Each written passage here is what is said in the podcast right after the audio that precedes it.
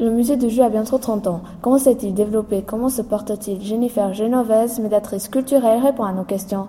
Jennifer, comment s'est créé le musée du jeu alors en fait, le musée, il est euh, placé dans un château qui est très ancien, qui remonte au Moyen Âge.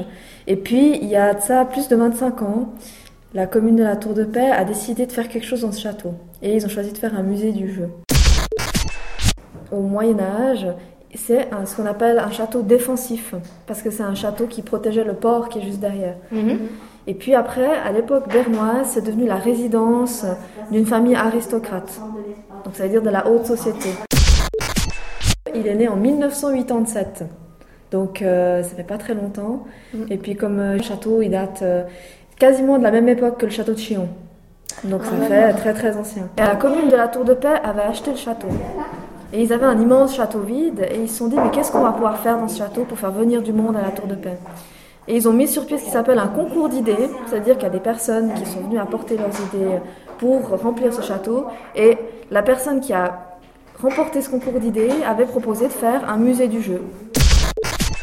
Qu'est-ce que vous pourriez améliorer dans ce musée? Une question assez compliquée. Je pense qu'on peut toujours s'améliorer, mais je pense aussi que euh, on a réussi à créer un petit musée qui est euh, auquel les gens sont très attachés.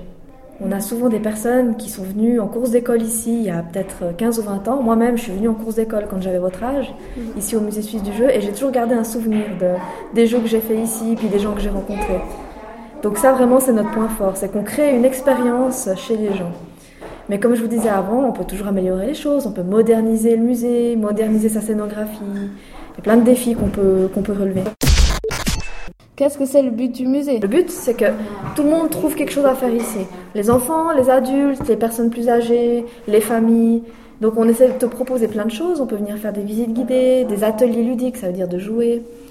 On peut aussi venir s'initier à certains jeux, apprendre des jeux. On fait aussi des soirées jeux des fois un peu plus tard pour pouvoir euh, apprendre à jouer. Et puis on a plein de clubs de joueurs qui viennent ici aussi. Par exemple le club de Mahjong, c'est un jeu chinois. Le club de Go, c'est un jeu japonais. Et puis le club d'échecs. Tout au long de l'année, on a un programme et puis on a des grands événements, comme par exemple au mois de septembre, on a le château des jeux. C'est une journée où tout le monde joue dans et autour du château.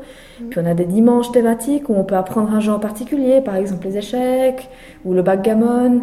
On a des expositions qui nous permettent d'approfondir certains thèmes. Et puis il y a aussi la visite du musée, de l'exposition permanente, où on découvre tout l'univers du jeu. 20 000 visiteurs fréquentent le musée.